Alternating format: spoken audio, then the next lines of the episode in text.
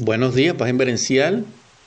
A continuación presento a la audiencia que me ha seguido el segundo verso o poema del capítulo 3 del gran poema Un eco en la montaña que llamé Contemplando lo diverso, una onda de tiempo.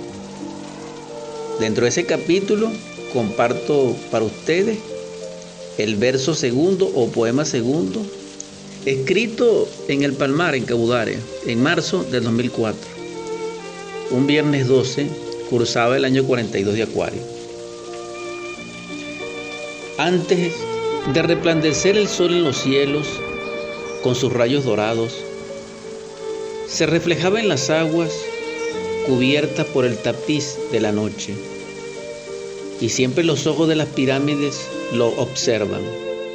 Palpita la vida, se caen los sueños.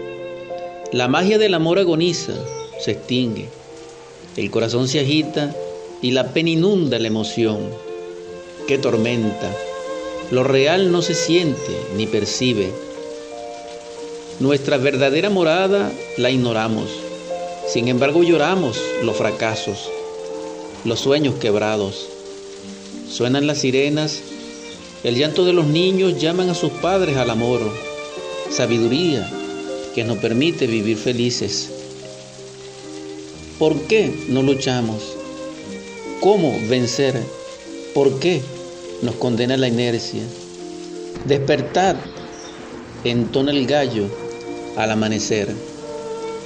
Paz inverencial.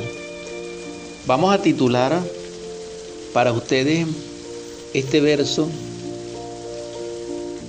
El despertar.